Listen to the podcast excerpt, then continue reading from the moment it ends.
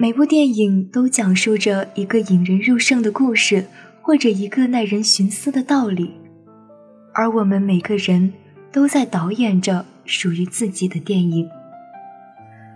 爱上每一个夜晚，这里是爱晚 FM 浮生若影，我是主播十二。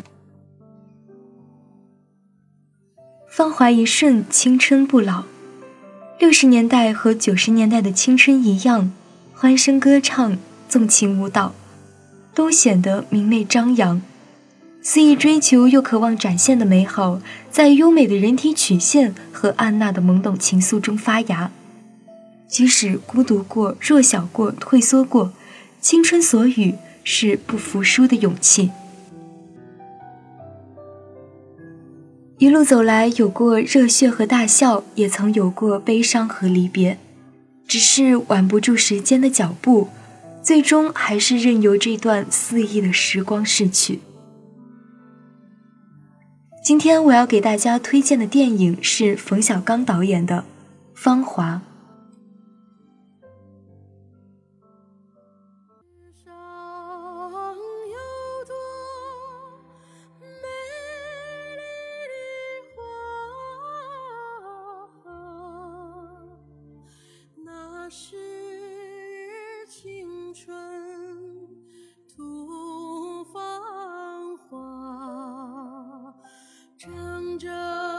世上有朵美丽的花，那是青春吐芳华。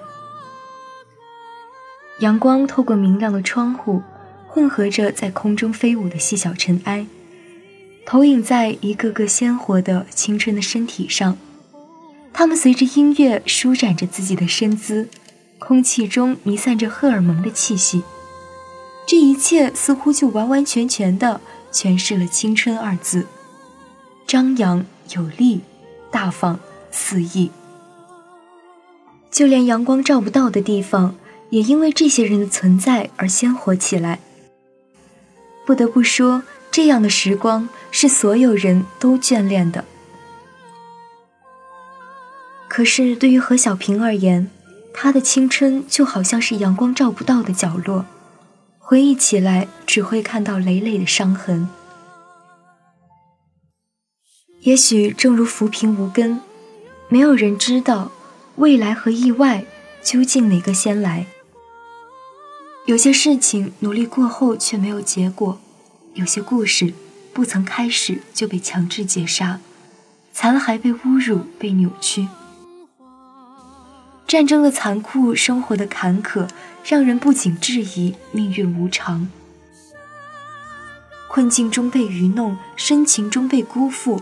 一腔热血终被冷眼旁观，最后肉体残缺，精神破碎，往事恍惚如昨，却无可追忆。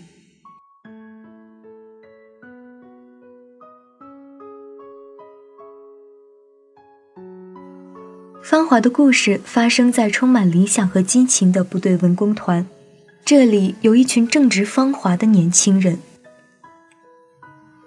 刘峰就是一个活雷锋，凡事从大到小，他出现的地方就像是上了一层润滑油，总会让大家都倍感舒适。然而，他最终却以耍流氓的罪名被迫离开了文工团，经历命运坎坷。从农村来的何小平，因为出身贫寒，屡次受到文工团女兵的排斥和歧视。在刘峰被诬陷劝退后，他对这个集体彻底的失望。最终毅然选择离开。文工团的女兵肖穗子默默地暗恋着文工团的小号手，在决定表明心迹的那天，才得知小号手刚不久和自己的闺蜜在了一起。三个人因命运巧合再次重逢，昔日文工团的战友，也在时代的变革上走上了截然不同的人生道路。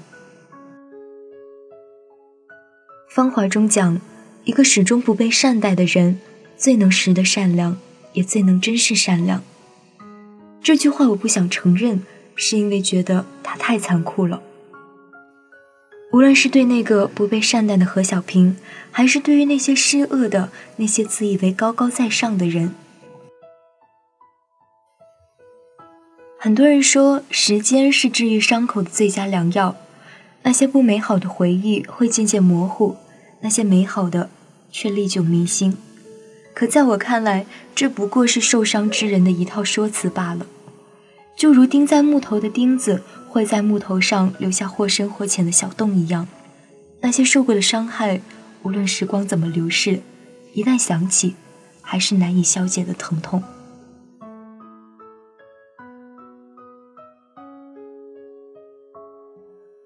芳华逝去，何小平不复当年的活力机警，刘峰也不再是当年那个人人尊敬的活雷锋。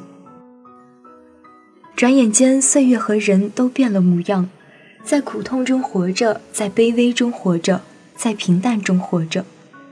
我们活着，即使天各一方，于无声中离别重逢，离别循环往复。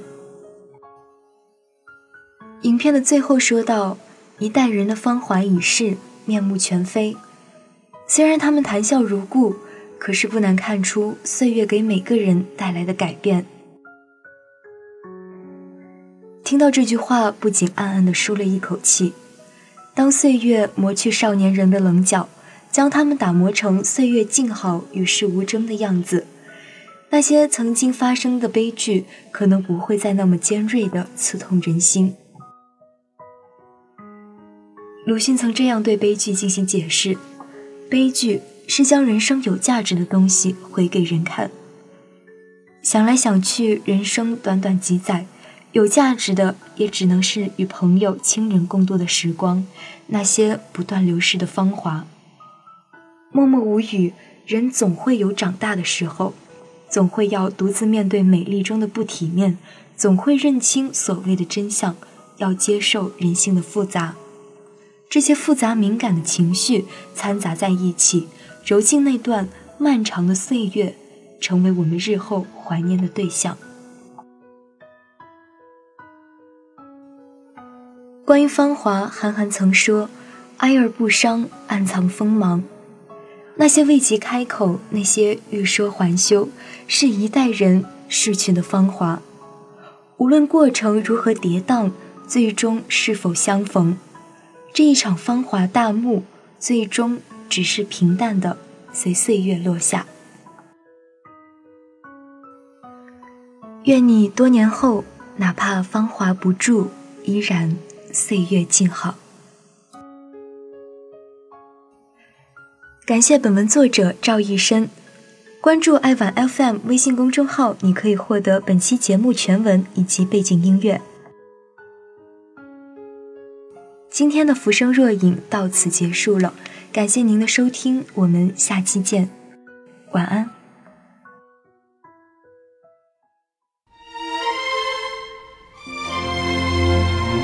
刘峰和小平、小善分别后，再见面已经是十年后了。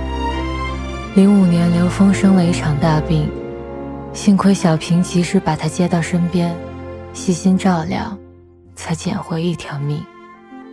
他们没有结婚。也都没有子女，他们相依为命，把彼此当成了唯一的亲人。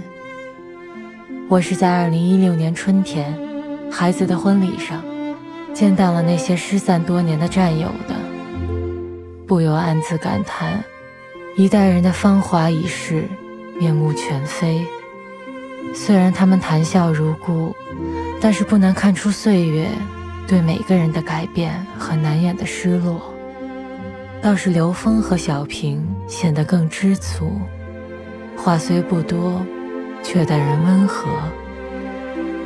原谅我不想让你们看到我们老去的样子，就让银幕留住我们芬芳的年华吧。